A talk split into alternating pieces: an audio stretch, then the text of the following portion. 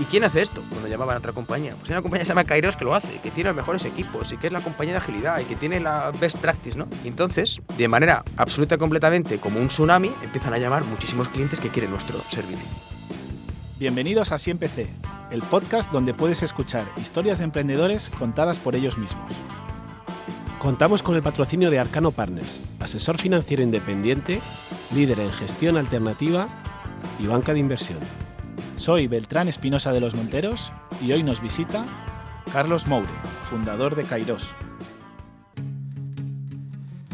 Nuestro invitado de hoy dejó su puesto en un gran banco para fundar una consultora tecnológica que se ha convertido en una multinacional con presencia en cinco países y que factura 40 millones, con más de 700 empleados. Esta es la historia de Kairos y su fundador, Carlos Moure.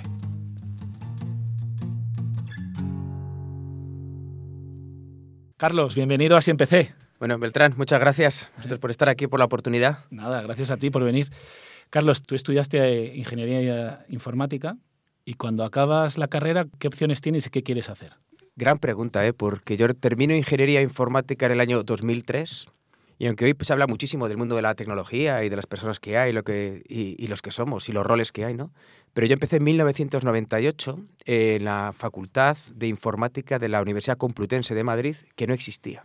Me explico, éramos escuela de informática, éramos 50 alumnos en una única clase y estábamos en geología y lo teníamos que dar en el salón de actos, que recuerdo perfectamente que no teníamos calefacción, estábamos allí con guantes, los abrigos puestos en invierno, ¿no? O sea, nada, nada tecnológico. Nada tecnológico y parece muchísimo tiempo, pero han pasado 25 años. Por eso, cuando hay gente que dice ahora, quiero equipos que tienen 20 años de experiencia, ¿no? Yo miro y digo, pues éramos 40 en clase. En Madrid, digo, ¿dónde están el resto, no? Luego ya terminamos, se constituyó la Facultad de Informática, ya éramos más en el curso. Por cierto, yo empecé en la universidad en el 98 y teníamos dos ordenadores con internet para toda la clase. Y aquello del Internet Explorer te conectabas por minutos. Parece la prehistoria, pero, pero no, no, hace tanto. ¿eh? No hace tanto, hace 20 años, ¿no? Es increíble, ¿no? 20 años. Y la verdad que yo, siguiendo bastante el, el camino de los demás, pues empecé una beca de programación de software, que era lo que a mí me gustaba en ese momento. ¿Y cuál es tu primera experiencia laboral? Yo me incorporo dentro del grupo BVA en una compañía, en una filial que en ese momento se llamaba Gobernalia GlobalNet y empezamos a hacer proyectos de innovación basados en tecnología para la administración pública. No hacíamos nada para lo que era el propio grupo VA, para el banco, no, no, era una empresa independiente que quería vender servicios de tecnología fuera del grupo como valor añadido para tus clientes. En el, en el BVA estuviste casi nueve años. ¿Cuál fue tu último puesto ahí dentro del banco? Eh, ahí, pasan, muchas, pasan muchas cosas, ¿no? Porque al final, claro, eh, cuando uno está fuera de un gran transatlántico, también tienes muchas oportunidades y tienes la gran suerte de conocer. Yo no he conocido gente de talento, gente con una capacidad, una visión innovadora, gente con ganas de transformar, o muchísimas cosas, ¿no? Ese proceso de transición, de transformación digital eh, se vivió muy, muy desde, desde dentro de una manera muy cercana y sigo teniendo grandes amigos y referentes en, en aquella casa. ¿no? Y dentro del último rol ya teníamos una consultora interna de tecnología más disruptiva, más innovadora, también muy cerca de nuevas formas de trabajo, agilidad, etcétera, que hacía proyectos tanto internos como externos. Estás nueve años en, el BVA, acabas teniendo un buen puesto y en el verano de 2014 algo sucede que, por el que decides dejar un buen puesto en una buena empresa para empezar tu carrera como emprendedor. Sí, la verdad que yo lo, lo, recuerdo y además es fantástico el título del podcast, ¿no? De Así empecé. Yo tenía 33 años y hago un MBA en la Escuela de Organización Industrial que me ayudan también antiguos compañeros míos del banco para hasta ayudarme a financiarlo, porque yo he nacido en el de una familia trabajadora, que tengo muchos valores de la parte de trabajo, he ido a un colegio concertado que mis padres se podían permitir, la Complutense Unidad Pública, mi MBA la EOI, o sea, os podéis imaginar el perfil de vida que yo he tenido de joven, ¿no? En ese momento yo estaba casado, todavía no teníamos hijos, de hecho ni, ni mi mujer estaba embarazada, sino nosotros vivíamos de alquiler, con nuestros gastos bastante justitos y comprometidos, pero bueno, íbamos ahorrando, porque yo también daba clases en mis másteres de transformación digital, daba diferentes temáticas. Lo que ocurre es que unos meses antes yo hago un viaje con la EOI a Silicon Valley. Nos recorrimos un montón de compañías, ¿no? Y yo tenía dentro de mí, no sé, la sensación como el que hace deporte o el que le gusta este tipo de iniciativas de decir, yo estoy muy bien, estoy en forma, estoy fenomenal, estoy encantado. Pero tengo la sensación de, en que en mi vida me estoy perdiendo algo. Hmm. Es como que te abrió los ojos ver una ebullición ahí de compañías tecnológicas que dices, sí. tengo que hacer algo, ¿no? Eso es. Por otro lado, empiezas a ver que también muchas personas se prejubilan, ¿vale? Relativamente jóvenes y les ves que las personas que han tenido una gran vida profesional le han dedicado su alma a la vida profesional. Y luego tienen un vacío impresionante que no saben cómo llenar. Y yo me doy cuenta, con siendo muy joven, 33, dices, ¿yo qué quiero hacer de mi vida dentro de 20 años? Hmm. ¿Qué quiero hacer de mi vida dentro de 25 años? Si estoy fenomenal, estoy encantado, tengo un buen puesto, económicamente estoy bien, hago lo que quiero, estoy bien, no necesito cambiar. Pero dentro de ti tienes una sensación que no puedes parar. Y es la sensación de, me gustaría experimentar la velocidad del mundo exterior. Hmm. Me gustaría experimentar algo distinto. ¿Por qué?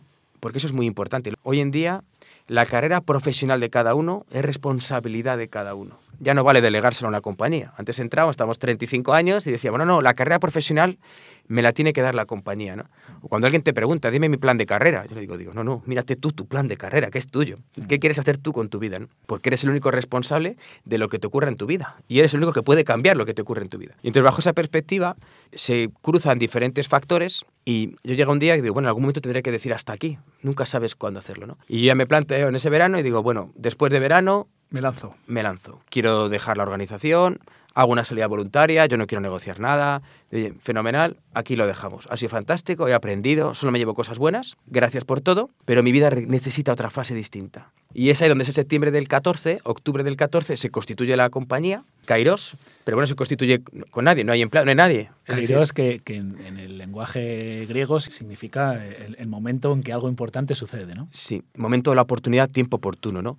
Esto es finales del 14, estamos en plena ebullición del concepto de transformación digital en algunas compañías. Para algunas les pilla muy lejos, para otras, como era el caso mío, ya llevábamos años, pero siempre que íbamos a un cliente, hablas con él y dices, no, este momento es ahora. No, es que quiero esperar, quiero un año, quiero dos. No lo sabes. ¿Y qué es lo primero que haces? Porque una cosa es, digamos, tener el arrojo de dejar una buena empresa, un buen puesto y empezar desde cero, pero cuando llega el primer día de tu nueva vida, constituyes la sociedad y después qué? La verdad que recuerdo todavía la emoción y el sentimiento, ¿no? Había gente que me decía, no, tómate un tiempo sabático. Yo recuerdo que debí de salir a las 3 de la tarde y esa misma noche a las 8 ya estaba en el coworking en el que empezamos y digo, bueno, ya, nos hemos tomado la tarde libre, ya mañana veremos qué hacemos, ¿no? Y esa misma noche yo recuerdo ya de decir, delante de un folio en blanco, empezar a escribir un conjunto de ideas muy dirigidas a un modelo de negocio o muy dirigidas hacia una propuesta de valor que luego no hicimos, hasta siete años después. ¿Yo qué quería hacer? Algo de lo que sabía hacer. El zapatero a tus zapatos funciona. Yo he hecho consultoría de transformación tecnológica, consultoría de innovación durante 10 años de mi vida. Conocía clientes, conocía equipo, conocía personas. Digo, bueno, tendré que hacer algo de lo que yo sé hacer. No voy a inventarme lo que no sé hacer. Y así que nada, yo recuerdo esa noche un folio en blanco y empezar a escribir. Oye, ¿dónde podemos ir? ¿Cómo podemos trabajar? ¿Qué podemos hacer? Constituyes la sociedad, ¿no? Y ahí tienes la anécdota que a mí siempre me pasa, que el primer mes, claro, contratas la contabilidad un poco externa, todo lo que puedes, y empiezas a gastar. Y de repente, cuando llega a final de mes, te das cuenta, vas a pasar la liquidación y te dicen, no, no, si son tus gastos. Y dices, pero claro, gastos personales que ya son tuyos. Estabas acostumbrado a, que hasta moverte en taxi. Sí, sí, lo pagaba la empresa. Claro, eso te dice, bueno, voy a volver a recuperar el coche y me muevo en, coche o, ya o voy andando a los sitios, ¿no? Empiezas tú solo. ¿no? Porque mucha gente, pues cuando quiere empezar algo, pues busca apoyo en, en, una persona que conoce o algo. Tú empiezas tú solo. Yo empiezo solo, básicamente por la velocidad. Es decir, hay, una, hay un factor que nos ha perseguido mucho este tiempo y diferentes fases que han ido ocurriendo en la compañía, que ha sido la velocidad de todo. ¿no? Entonces, efectivamente, yo arranco y digo, bueno, vamos a arrancar primero, ya iremos viendo después a qué acuerdo llegamos. Tuve el apoyo desde el punto de vista de espacio, sitio, de otros amigos del, del sector que me dijeron, oye, mira, te puedes venir aquí, mm. puedes trabajar, te dejamos un poco seco working, te ayudamos con la parte de finanzas, céntrate en vender porque lo más importante de una compañía sin clientes no tienes nada. O sea, pues tener una idea, pues lo que quieras, sin clientes, que entren por la puerta, es lo más difícil. ¿Y, cómo consigues el primer cliente? Por relaciones. Siguiente gran punto de los negocios. Las relaciones y el networking son la clave. ¿Por qué? Si no te conocen, ¿quién va a tener confianza en darte un proyecto? Es que por mucho que lo quieras hacer, no hay nada nuevo bajo el sol. Todo está inventado, tu propuesta de valor la tiene otro, es muy difícil diferenciarla, nadie es único. Al final, si yo tengo que elegir, voy a elegir por confianza. Entonces reconozco que una compañía, que era una compañía no, de, bebidas refrescantes norteamericana, dice, tengo un proyecto de migración a la nube. Habíamos hecho ya cosas con ellos, ¿lo puedes hacer? Era 11 de diciembre. Y digo, bueno, ¿qué plazo tenemos? Me dice, antes de que acabe el año. Y digo, no me lo puedo creer. Primer proyecto 11 de diciembre, primera Navidad, tenemos hasta el 31 de diciembre. Para migrar unos sistemas a la nube. Bueno, pues empieza a contactar con personas que en ese momento conocías, todos freelance, no da tiempo a contratar a nadie, ahora vamos el proyecto, lógicamente no hay Navidad, no hay Nochebuena, no hay nada, y el día 31, pues a las 10 de la noche conseguimos la migración, nos salió, funcionó y fue un éxito, ¿no? Y de ahí nos dijeron, oye, ahora tenéis que mantener parte de lo que habéis hecho. Entonces, oye, fenomenal. Empezamos a buscar a alguien y en febrero ya encontramos a una persona y en el mes de marzo, el día 11 de marzo, que es exactamente el día que nace mi hijo, ¿vale? Ese día se incorpora la primera persona a la compañía. Viene con un pan debajo del brazo. Con un pan debajo del brazo. Que yo recuerdo estar allí en el hospital y decir, eh, bueno, justo en este mismo momento el teléfono sonando, ¿no? Y tener 24 horas de paternidad. Nació un miércoles, eh, el, el viernes estaba ya de vuelta, ¿no? Y entonces ahí se contrata la primera persona de Kairos, que es marzo del 2015. Y empezamos un proyecto, empieza a salir bien y seguimos con la actividad comercial del networking, de, oye, hemos arrancado esta compañía, aquí estamos, aquí funciona, aquí podemos trabajar. Debe ir muy bien tu agenda de networking porque acabas el año con 35 empleados. Efectivamente, acabamos el primer año con 35 empleados donde ahí todos hacíamos todo. Yo lo reconozco. O sea, había gente que decía, oye, con todo lo que habíais estudiado, visto, leído de organización, compañías, funciona poco, porque en ese momento es como digo yo, a la melee. O sea, es decir, ahí estamos todos, facturábamos todos, el año más rentable, porque todos hacíamos proyectos y no teníamos estructura, ¿no? Luego, ojo, es fundamental y la necesitas. Y sí que es cierto que vamos con 35 porque empezamos a arrancar los primeros proyectos de lo que se conoce como la agilidad. ¿Qué es esto de la agilidad y por qué es tan importante, no? Porque es una ola que surge entre el año 2012, 2014, 2015, y entonces un negocio funciona cuando coges una ola. ¿Cuál es el problema? Que no sabes cuál es la ola buena. ¿Qué ocurre? Muchas veces cuando pierdes la ola, lo que la gente intenta es nadar a toda velocidad para coger la ola que ya ha perdido, ¿no? Entonces gasta recursos, gasta Mm. equipo, gasta los mejores y los que saben dicen, una vez que se va la ola, Sí. no la coges. Y tú cogiste la ola. Cogimos adecuada. la ola adecuada sin saber que era la ola adecuada. Mm. Es decir, tuvimos la intuición de que había proyectos porque nos empezaban a pedir cosas. Bueno, supongo que cuando empiezas tampoco estás para elegir proyectos, ¿no? Que cualquier proyecto Claro. que te llegue lo coges. Eso es. Y ahí contratamos equipos muy buenos alrededor de la parte de agilidad empresarial, que hoy en día quedan pocos en la compañía, por la transición organizacional que ocurre en una compañía muy de servicios profesionales, muy de consultoría de negocio. ¿Por qué? Porque cuando alguien se incorpora, empleado número 3 de una compañía número 4, primero tienes que convencer de que deje su trabajo. No contratamos a nadie en desempleo, contratamos a todo el mundo que estaba en activo.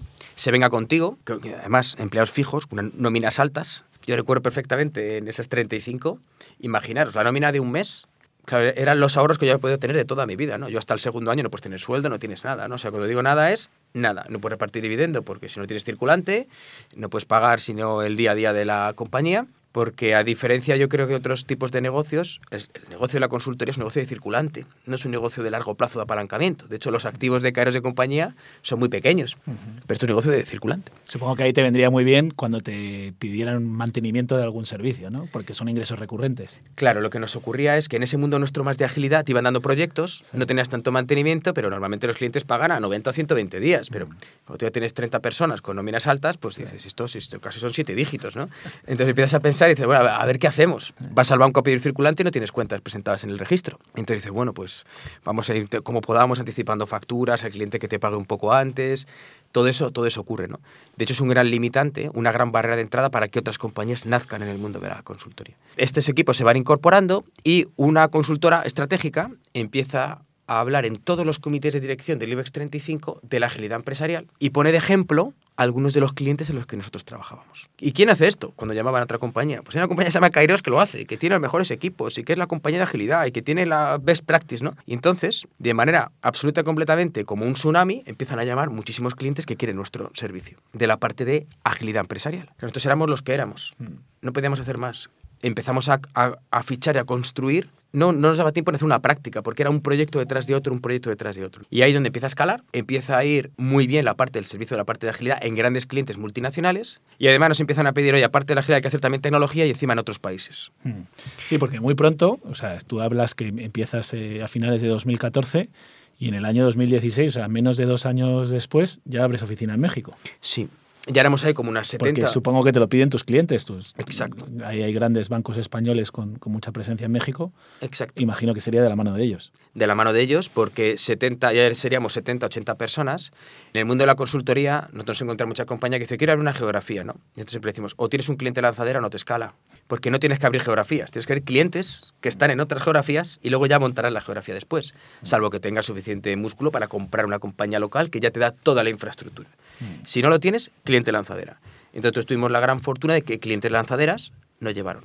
Vas abriendo más países, ahora mismo estáis en cinco países, vais incorporando más gente, os, por supuesto la facturación va subiendo. Vosotros tenéis menos de 10 años y ya estáis facturando 40 millones de euros. ¿Cómo se gestiona tú como fundador y como CEO de la empresa un crecimiento tan rápido? Ver, supongo que, aunque hubieras hecho el máster en, en la Escuela de Organización Industrial, no estás preparado para gestionar un crecimiento desde el punto de vista de la gestión de la empresa, ¿no? Tan, tan fuerte. No, desde luego que no, porque la clave de todo ocurre en el 17, cuando tomamos la decisión de hay que montar una estructura mm. que profesionalice parte de la compañía. Ahí seríamos como 80, 90, 100 personas en, en, tres países. Y se te empieza a ir de las manos. Claro. En tres países, no te da tiempo, es, es que es tan rápido. Hay que pensar que desde ese empleado hasta el siguiente han pasado dos años, eres 100, pero también se han ido 30 o 40, porque muchas de las personas originales de ese primer equipo de, de, la compañía de 8, 10, 11, 12 personas no compartían luego parte de la visión de la escala. O sea, yo me encontré con que la cultura de la compañía, que al principio es muy inclusiva, porque atraes talento con la cultura, luego se convierte en ex exclusiva, es decir, impedía que otros entraran en la organización. Yo hubo que tomar la decisión con ellos, decirle, mira, la compañía va a escalar, no va a ser una compañía de 10, donde va a ser una sociocracia aquí, socialdemocracia, donde vamos, no, no, no, esto va a ser una compañía, esto es una empresa, esto es una organización que va a escalar, que va a ser rentable, que va a tener unas finanzas saneadas, que quiere diversificarse, que quiere ser global, por lo tanto tenemos que tener otro mindset de la compañía. Personas que lo aceptaron, personas que no. Entonces ahí tienes que, humilde opinión, ¿eh? dos grandes decisiones. La primera, ese equipo de, de gestión que vas a contratar, les tienes que dejar después hacer para dejarles después hacer, tuve aquí el asesoramiento de otros buenos amigos que daron también otra, otro gran negocio o compañía que me decían, hay que separar la empresa del fundador.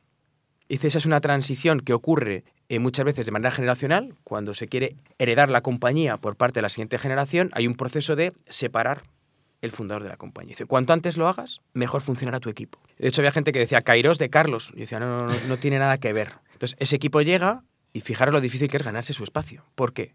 Porque todo el mundo está acostumbrado a trabajar contigo. A que decide contigo, a que trabaja rápido, a que vas a los proyectos. Los clientes te llaman, negocian de primera mano. Y, dicen, y no, ahora pones a alguien en medio. Claro. Que además es más listo que tú, como ocurre hoy en día, que tiene más experiencia que tú, que se hace las cosas mejor que tú, pero que parte del equipo actual, claro, tiene que decir, ¿dónde estoy ahora?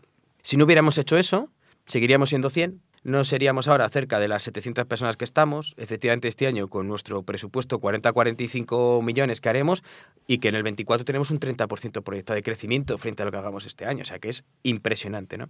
Entonces, primero, ese equipo tiene que entrar, tienes que dejar hacer y para eso tienes que separar. Y la compañía de repente se comporta distinto. Es una especie organizativa diferente, ¿no? Esto es como el que tiene hijos adolescentes, que les tiene en casa, les ve de una forma y un día le dicen, vente a verle por una cámara como es en el colegio, ¿no? Y dice, ese no es mi hijo. Pues esto es lo mismo que va a ser con tu compañía. Y dices, esta no, es, esta no es la compañía, yo no lo haría así, yo lo haría distinto. Y dices, ya, pero... Tienes que dejar. Tienes que dejar volar. Tienes que empezar a verlo más como una inversión, que eso es muy difícil, que como algo, digamos, muy paternalista, ¿no? Y ese equipo es la clave de todo. Mm. Hablabas del equipo y de, los empleados. Claro, en tu sector, el mundo de la consultoría tecnológica es un sector con una rotación altísima, porque hay mucha demanda y no hay tantos perfiles. En vuestro caso, una de las cosas que, que hiciste fue hacer a los empleados socios de la empresa. Cuéntanos un poco. Sí, ahí tomamos dos decisiones. Realmente, yo creo que, aunque un Kairos hablemos de estas, de estas magnitudes desde el punto de vista de varios cientos de personas, estratégicas, core, podemos ser 30, 40 personas en el mundo son personas con las que yo digo siempre, digo, puedes ir a cualquier parte con ellos. Son personas que no necesitas, le pasa también a los equipos actuales, ese concepto de liderazgo, nadie necesita el concepto de jerarquía en muchas ocasiones, no te, no te hace falta, porque tanto por seniority, por experiencia, por conocimiento, no, no, no, es necesario. ¿no? De hecho, prácticas como teletrabajo, vacaciones flexibles, ya lo teníamos con ellos de antes de la pandemia. El resto de roles está cambiando mucho el concepto de factor trabajo en la sociedad. O sea, hoy en día, hoy en día lo que está ocurriendo es que nosotros, sinceramente, también lo tenemos que aprovechar y adaptarnos desde el punto de vista de consultoría de, tecnología. ¿no? Hay una demanda impresionante de, una, de, un conjunto de roles muy específicos. con mucha experiencia en tecnología, mucho mundo de los datos, parte de negocio y datos, parte de la nube, parte de transformación, inteligencia artificial. O sea, ahí hay una demanda impresionante. Si uno entra en una plataforma ahora mismo de talento, podría encontrar en Madrid 10.000 vacantes. ¿Eso qué quiere decir? Que el candidato elige.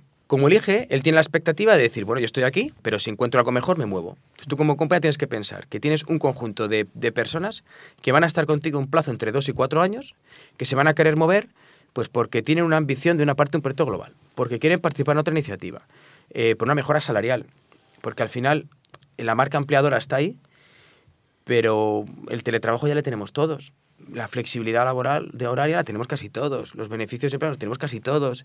Ahí básicamente poco más tenemos ya margen de mejora. Entonces al final hay un componente también económico que, que pesa mucho, aunque la gente dice que no, en un sector con tantísima oferta pesa. Y entonces ahí la gente lógicamente se mueve y es saber entrar un poco en esa, en esa dinámica. ¿no? Además, nuestros clientes quieren ser empresas de tecnología, compiten con nosotros, el mismo talento, pero no nos podemos quejar que nosotros contratamos cientos de personas al año, o sea que algo también haremos ahí. ¿no? ¿Por qué lo de parte de ser socios? Sea, lo que se tomaron dos decisiones. Una es, todas las personas que trabajan en Kairos, que al menos lleven tres años, ¿cómo podemos compartir con ellos parte del valor que a futuro pueda crear la compañía? ¿Cómo podemos repartir con ellos parte de los beneficios que tenga la compañía? Queríamos un producto que primero, fiscalmente, fuera atractivo para las personas. Dos, queríamos también que sirviera como mecanismo de retención. Tienes que estar un tiempo con nosotros, al menos dos años, y dentro de tres años vas a tener participaciones o acciones que vas a compartir del grupo Kairos.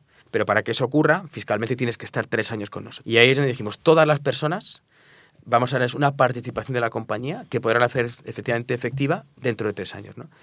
Y es muy gratificante porque al final llevan contigo dos años, la compañía es en uno a uno, hay que dar las gracias a todos porque son nuestros representantes en un proyecto, en un cliente, en una iniciativa.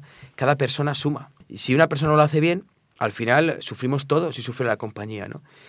Y en ese concepto de factor trabajo que sí que está cambiando y se nota más en las generaciones, también tenemos que tener cuidado porque a veces parece que solo queremos derechos y no queremos obligaciones, ¿no? Entonces la balanza debe estar en equilibrio y la hemos pasado de un extremo al otro y nunca es bueno, ¿no? Tenemos que volver a encontrar el equilibrio en algunas cosas. Queremos que este, este producto nos pueda ayudar. Claro, es una manera de fidelizar, ¿no? Sí, porque hoy en día, sin talento, esto es una guerra del talento. Sin talento no tienes proyecto. O sea, nosotros a día de hoy, en el mundo, tendríamos a lo mejor 200 vacantes abiertas. Tenemos prácticamente una carga del 100% en la compañía. Pero igual que nosotros, todos nuestros competidores. Es decir, nosotros miramos el ecosistema de competidores de ese tamaño entre los 500 mil personas y en España habrá 15, 20, 25 compañías. Entonces estamos todos atacando a las mismas piscinas. Es decir, todos queremos la misma gente buena, el mismo expertise, lo queremos todo, ¿no? Yo tengo ahí una anécdota fantástica que tú contactas por alguien, una plataforma, hola, buenas, Kairos te quiere hacer una oferta, ¿no? Entonces te devuelve, pues como los futbolistas, estas son mis condiciones. Mira, salario mínimo empieza por aquí, quiero estos días de vacaciones al año, quiero poder estar de julio a septiembre en la playa, quiero viajar no sé cuánto, me pagas tres billetes de avión, si me, si me das estas condiciones me voy contigo, ¿no? Y esa es su respuesta. ¿Qué ocurre? Los equipos más tradicionales de recursos humanos, claro, se queda sorprendido porque dice, yo no voy a buscar qué candidato me dice, estas son mis condiciones, el que me las dé me voy. Imagínate haber hecho eso tú cuando eras joven, ¿eh? ¿Cómo ha cambiado el mundo? Impensable. A mí me ocurren cosas que hoy en día, hace 15 años, eran impensables de hacer. Porque las organizaciones tenían también muchos límites. Hoy tenemos menos límites en las organizaciones. Entonces las, las personas se comportan, pues digamos, hacen bueno, tú te tienes que adaptar como, como empleador. Claro. Y como compañía que se basa en el talento, te tienes que adaptar al talento que tienes hoy en día. Mm. Porque si frenas, la gente se va a ir. Mm. Vuelvo a repetir, es que las personas hoy en día eligen dónde quieren trabajar. Mm, así es. El, recientemente, el año pasado, en el año 2022, lanzas un fondo especializado en, inteligencia artificial, Brain VC, que bueno, es un, algo pionero en España, que es un fondo que invierte en compañías de, de inteligencia artificial, ¿no? Sí, la verdad que en esa vena un poco emprendedora de intentar arrancar un proyecto detrás de otro. Yo siempre digo que pasas del venturing al imperialism. Es decir, te sale bien una aventura, te sale bien un negocio, entonces ya te crees imperialista porque crees que todos te van a salir bien. Entonces dices, bueno, si me sale bien una vez, pero no tiene nada que ver un negocio con el otro. Entonces yo, aparte de caer en los dos, tres siguientes, dos, tres fracasos. También hay que ser, hay que ser realista y ser totalmente sincero, ¿no? Ahí tengo buenos amigos que dicen, no te muevas, que te va a ir mejor, ¿no? Y teníamos... es, lo que, los americanos llaman diversification, ¿no? Sí es. Cuando quieres diversificar y lo único que estás haciendo es empeorar. Es empeorar, porque en el fondo partes del sesgo del éxito, partes de si me sale bien una vez, ¿por qué no me sale bien otra? Lo malo es cuando sale bien a la primera. Esto es como ir al casino, juega, la primera ficha te toca todo, ¿no? En la bolsa, ¿no? Tu primera acción te va bien y ya te crees que, que entiendes. De hecho, nosotros en mucha compañía que se acerca por invertirla, ¿no? Si el primer, los emprendedores, es su segunda compañía, el primero ha sido un éxito muy grande, tienen más riesgo de que les haga mal la segunda. Por ese sesgo del éxito que, que tienes, ¿no? De, que está muy bien un equipo que se siente contigo, tenga la confianza y dice, no, mira, te estás confundiendo, esto no va a ir bien, esto va mal y esto no lo vamos a hacer, ¿no? Y entonces te vas a casa, te ven ante frustrado, pero al día siguiente dices, gracias, si nadie me hubiera frenado, iba yo ya al precipicio, ¿no? Y entonces eh, empezamos a invertir en compañías desde Kairos Ventures y empezamos a armar nuestra cartera de participadas. Empezamos a trabajar con mucho proyecto alrededor de los datos, porque claro, Kairos tiene una gran especialización en el mundo de los datos y de la IA, IBEX 35, multinacional, tenemos mucho pulso del mercado, que es lo que piden las compañías, las organizaciones. Pero claro, nosotros, hasta por el registro, por la ley mercantil, somos una consultora. Entonces, cuando uno invierte en participadas, pues tiene estas auditorías que pasar, qué pasa con los balances, qué pasa con las ventas, las veces de capital, préstamos participativos, notas convertibles. Bueno, está bien, pero claro, cuando empiezas a tener ya una cartera de participadas relevante, dices, ojo, ¿qué pasa con esto? Dos, alguna empieza a hacer un follow-on y tú no puedes ir, porque al final eh, la compañía o el capital no puede acompañar el recorrido de las compañías. Tienes que profesionalizar un vehículo. Entonces se cruza parte de un equipo también. Dicen, oye, Carlos, ¿por, qué no montamos una sociedad gestora de capital riesgo, CNMV? Desconocimiento total y absoluto. La primera reacción es sí, la montamos a ver qué, qué pasa. ¿no? Luego dicen, bueno, vamos a pensarlo dos días y el lunes decidimos. La primera reacción fue sí, digo, vamos a pensarlo. Llegó el lunes, bueno, lo más que tenemos que perder es un negocio regulado, es difícil un negocio regulado cuando además estás en un negocio que es, es absolutamente completamente de oferta, cuando al final es una libertad total y absoluta, pasar a un entorno regular. Constituimos la sociedad gestora y constituimos un fondo de capital riesgo que se llama BrainVC, que lleva año y medio invirtiendo en inteligencia artificial y ahora parece que nos acabamos de sumar al carro actual ¿no? de los chat GPT, la transformación y todo lo que hay. has cogido otra vez la ola buena a ver si ahora tenemos que conseguir efectivamente aprovecharla, aprovecharla bien, porque ya tenemos nuestras 14, 15, 16 participadas, el fondo escalará y lo hará, y lo hará muy bien, ¿no?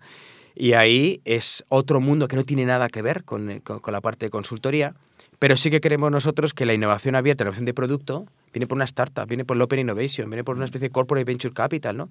Kairos es un inversor del fondo, como su Corporate Venture Capital, porque creemos que tenemos también que captar recursos de terceros, escalar, y sinceramente a nivel nacional, esto ya es a nivel más, más de país, a nivel más de España, se habla mucho de construir tejido productivo.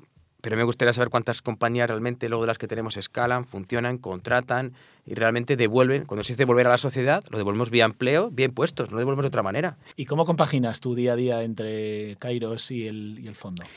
Ah, yo tengo la gran suerte, por eso lo decía, o sea, es decir, una compañía como un Kairos, con el equipo de gestión que, que tiene, eh, muchas veces me dicen, a veces mm, lías más de lo que ayudas, ¿no? ¿Por qué? Porque al final, y más por ejemplo en, España, en los países a lo mejor un poco menos, ¿no? Pero en España está absolutamente completamente consolidado. consolidado. En el fondo casi podrías ir con ellos un día a la semana o un día cada 15 días, mm. integrarlo bien con los países porque esa también es mi parte fundamental de pegamento, compartir best practice, conocimiento. Al final, en un 80% denominador común, 90% de los países se pide las mismas necesidades de tecnología para los mismos proyectos. Entonces tenemos que ver cómo compaginamos esa escala, porque esa integración nuestra de prácticas y de conocimiento es lo que nos da esa escala. Entonces tenemos ese plan 1000 de cuando Kairos conseguirá su empleado número 1000 y bueno, pues ahí tenemos un poco nuestra apuesta. No sabemos si van a ser 18 meses, si van a ser 24, esperamos que un poco menos, ¿no? Pero entonces, básicamente, para que os hagáis una idea, fichamos una persona de cada 10 de la que llega finalmente el proceso de selección. Nosotros nos contestan casi dos personas de cada 10 pues al año podemos entrevistar decenas de miles de personas en el mundo, para luego contratar 300, 200, 150 las que contratemos, ¿no? Entonces es impresionante el esfuerzo que hay para encontrar ese talento, ¿no? Tenéis el plan 1000, que vais, tenéis previsto llegar a 1000 empleados, y mirando un poco más a largo plazo, ¿cuál es la idea con Kairos? Porque bueno, tú y los empleados seguís siendo los accionistas, supongo que se os habrán acercado un montón de fondos, en otras empresas, a interesarse por vosotros. ¿Qué, plan tenéis ahí? Sí, la, verdad que sí que es cierto que tenemos mucha aproximación, ¿no? Hay veces que viene mucha aproximación de, de fuera y no terminan de entender bien el negocio del talento, el negocio de la consultoría. Entonces sí que creemos que un Kairos va a tener dos, tres opciones. La primera es tener vida propia. Es decir, ¿por qué no construir un negocio que vaya evolucionando y que tengamos 20 años de recorrido? Tenemos la gran suerte de que detrás nuestro nadie nos está presionando por no hacer un exit, no está presionando por hacer una operación de salida, no está presionando por nada. Dos, puede ocurrir que efectivamente sí que aparezca también, digamos, una especie de caballero blanco que diga, oye, tenemos un gran proyecto de consolidación en una plataforma en LATAM, eh, una plataforma en Estados Unidos, una plataforma en Europa. No lo vemos tanto a nivel nacional por la tipología más de, negocio, por la competencia que hay, y que nosotros podamos formar parte de ese proyecto, también como accionistas de ese proyecto. O sea, no es cuestión de desinvertir, no, es cuestión de ya estamos aquí, cómo podemos construir algo más grande, cómo podemos ir a más proyectos y más recorrido. ¿no? Son yo, las dos grandes vertientes o opciones que nosotros vemos. No vemos a día de hoy las típicas opciones más de salir a mercados secundarios, salir a bolsa o similares. Yo veo más esos proyectos de, de consolidación, que a nivel nacional algunos espectaculares, que están integrando compañías, porque el sector sí se está consolidando. Y ahí yo veo que se van a crear grandes campeones nacionales, que tenemos varios, y que les deseamos lo mejor, porque cuanto mejor le vaya a ellos, mejor nos va a ir a nosotros. Sí, sin duda. Oye, como estás muy metido en, en, el mundo de la inteligencia artificial, ¿no? porque tu fondo invierte en, en empresas de inteligencia artificial y machine learning. Cuéntanos un poco sobre ChatGPT, ¿no? que todo el mundo habla de ello y de las implicaciones que esto puede tener para los puestos de, trabajo. ¿no? ¿Cómo lo ves tú? A ver, el ChatGPT o ChatGPT ha arrasado ¿no? como un auténtico tsunami, pero el concepto de la IA generativa lleva ya varios años como una de las tendencias potenciales que podía estar ahí. ¿no? Y ahora mismo estamos en esa típica fase de miedo, aprovechar, oportunidad, escepticismo. Hay que saber filtrar también un poco el polvo de la, de la paja en el próximo año, en 12 meses, en dos años, no va a ocurrir un tsunami brutal que el 25% de la fuerza laboral en España sea sustituida por un sistema de inteligencia artificial. Ya hace 10 años decían que el sector de, la, de, más de los notarios, propiedad, etcétera, iba a ser canibalizado por las DLTs, ¿no? los sistemas de, más debajo de la tecnología blockchain, y seguimos en el mismo punto que estábamos hace 10 años. Lo que sí que es cierto es que la única forma que tenemos, y más el mundo occidental, de mantener nuestro estado del bienestar, es aumentar la productividad de los trabajadores actuales. Básicamente, si nos proyectamos 15 años adelante y la gente te dice, no, va a haber un trabajador en activo por cada persona pasiva o menos, o la productividad del trabajador en activo es absolutamente descomunal, o la cuenta matemática de cómo mantener el estado del bienestar, sanidad, pensiones, educación en España, es imposible que salga. Entonces, a día de hoy necesitamos herramientas que le dotemos a, los, a las personas que van a estar en activo para que su productividad aumente de manera descomunal. ¿Qué va a ser esa productividad? Pues van a ser sistemas basados en inteligencia artificial como ChatGPT que te ayuden a incrementar la productividad. Va a haber muchísima automatización, muchísima robotización de muchas cosas, porque alguien va a tener que generar los ingresos ese PIB.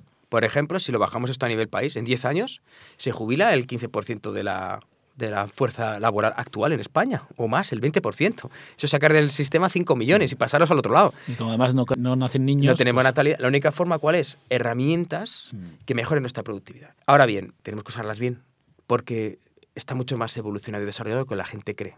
Cuando nosotros vemos algo en el mercado, hay que pensar que, lo que solamente estás viendo... Bueno, es que da un poco de miedo, la, ¿no? Eh, la, película Terminator 2 que se pueda llegar a cumplir algún día, ¿no?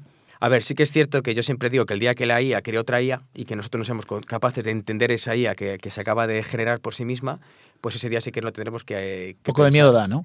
La tecnología va a evolucionar y da, da miedo porque es desconocido. Todas aquellas cosas que son desconocidas para, para nuestro cerebro nos da respeto y a veces nos da miedo. Porque sí que es cierto que tenemos que ver este tsunami, este cambio tecnológico, que creo que es uno de los más grandes de la historia de la humanidad, el que vamos a vivir los próximos años. Va a cambiar empresas, va a cambiar personas, va a cambiar naciones, va a cambiar muchísimas cosas. O sea, probablemente el orden económico mundial, la tecnología es el que lo va a cambiar en los próximos mm. años, ¿no? Y a ver quién tiene ese liderazgo y a ver si Kairos vuelve a coger la ola adecuada. Sí, esperemos. Ahí estamos buscando una detrás de otra y estamos seguros que lo conseguiremos. Más que nada, vuelvo a lo mismo, por el equipo que hay.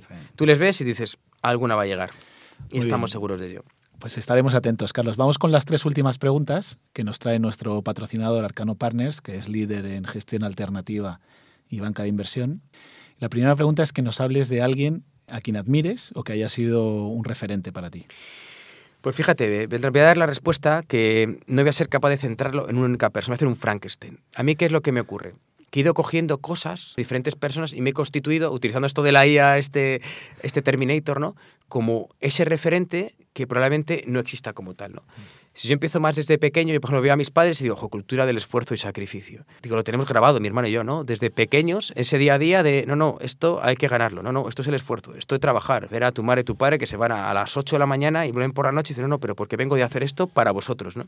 Y vengo de intentar que vosotros tengáis una buena educación y que tengáis estos principios y que tengáis estos valores, ¿no? Dos, la parte de innovación. Yo aquí he conocido personas en esta vida pasada que comentábamos antes, sin aversión nunca al riesgo siempre positivas. Y de ahí me llevo la gran enseñanza de que esto va de mindset. Es decir, hay personas que tienen que creen que tienen habilidades fijas, empiezan una actividad, no les sale bien y dicen, yo es que no me sale bien porque no soy bueno.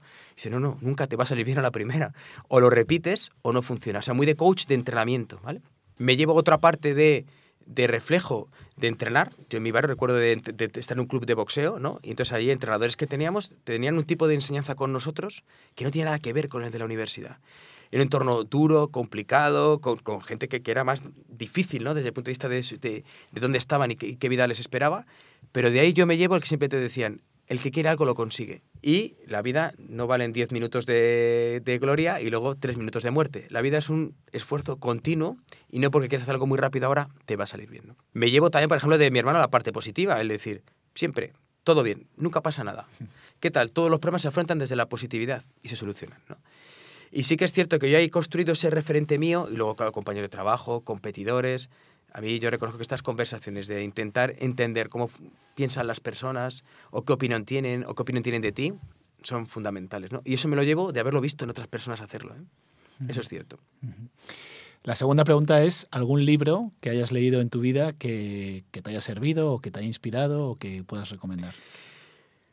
Pues fíjate, voy a intentar también ahí, Beltrán, un, un libro se llama eh, Gigantes de las Empresas, Giants of Enterprise, ¿no? Que a mí este libro, ¿por qué me gusta mucho? bueno, pues libro de principios del siglo, está hablando de fundadores de principios del siglo XX, está hablando de, de, Ford, está hablando de Rockefeller, está hablando de, digamos, grandes empresas o grandes fundadores de la época industrial, finales del siglo XIX y principios del siglo XX. Sí, lo que se llama el Gilded Age, ¿no? Sí. ¿Por qué? Porque dices, todos nos creemos que estamos en la novedad, todos nos creemos que hemos inventado algo nuevo, todos nos creemos que salimos y lo hacemos. Lo lees y dices, hace ciento y más de 100 años sí. pensaban como nosotros. Todo se repite. Todo se repite. Entonces es la sensación de eh, no te creas inmortal, no te creas un superhéroe, no existe Superman, eres una persona normal, sobre los hombros de una persona no se escala nunca, el esfuerzo de una persona es limitado, entonces no pienses que tú vas a hacer, ser capaz de hacer algo que los demás no hayan intentado antes o no lo hayan hecho antes. ¿no? Y también ahí viene algún caso de fracaso, porque si nos damos cuenta, muchas veces contamos cosas que salen muy bien, pero no a todo el mundo le sale bien, ni a todos nos sale bien todas las cosas todos los días. Pues no lo conozco, me lo apunto este libro. Y por último, la última pregunta, ¿qué le recomendarías a alguien que está pensando en emprender o que acaba de lanzar su propia empresa? A ver, aquí lo primero es que arriesgue, al que esté a punto de lanzar esa compañía, esto es un riesgo, tiene que arriesgar, merece la pena, por encima de todo. O sea, es increíble la sensación, aunque te salga mal, la sensación de libertad, la sensación de sentirte realizado. Yo creo que desde el punto de vista del trabajo y el esfuerzo es una cura para el Homo sapiens. Entonces, al final, tu cerebro y tu cuerpo lo van a agradecer durante el resto de tu vida. Es cierto que vas a tener que pensar que durante un tiempo igual tienes que sacrificar no la parte económica, sino la comparación con otros, porque a nosotros nos gusta mucho compararnos, entonces igual no tienes el mejor coche, igual no tienes la mejor casa, igual no puedes ir al mejor sitio, pero es que no lo necesitas. Eso, sinceramente, no te hace falta. Te hace falta el éxito que puedas tener después y el resto, todo lo que tengas, lo puedes sacrificar si quieres hacerlo por ello. ¿no? Y luego, sinceramente, el concepto ese de mindset que yo decía antes es asume que, que todo lo vas a ir aprendiendo, que no tienes habilidades fijas, que, que, tu cerebro se entrena igual que se entrena los músculos de, del resto de tu organismo, ¿no? Vas a llegar, vas a intentar hacer algo no te va a salir a la primera, no te frustres, no pasa nada. Y luego, por último, una startup es una empresa pequeña. ¿Qué quiere decir? Que vive y muere por los clientes y vive y muere por la caja que nadie se le olvide. Mm. Que a veces creemos que una startup es un laboratorio de innovación, es un centro de investigación, no, no, no, es una compañía que necesita clientes a los que entregar una propuesta de valor. Si no tengo una buena propuesta de valor, no tengo clientes. Y dos, que nace y muere por la caja. Así es, totalmente. Muy bien, Carlos, pues muchísimas gracias por venir. Qué, qué bonita historia la tuya. Y te deseamos que siga creciendo la empresa, que siga creciendo tu fondo que además contribuyes de alguna manera a que en España con, bueno, nazcan empresas que, que tengan apoyo financiero. ¿no? Sí. Gracias a vosotros, Beltrán, un placer. Muchas, Muchas gracias, gracias por venir. Gracias a Arcano Partners por patrocinar este espacio. Arcano Partners apoya a los emprendedores. Si queréis estar al día, podéis suscribiros a nuestra newsletter en nuestra web asiempc.com. Nos podéis seguir en Instagram, Twitter, LinkedIn y Facebook y enviarnos vuestros comentarios. Si queréis contactarnos, nos podéis escribir a info.asiempc.com. Gracias a nuestro técnico Edgar Iván Espinoza por permitirnos tener el mejor sonido. Gracias María Moya, parte del equipo Así Empecé.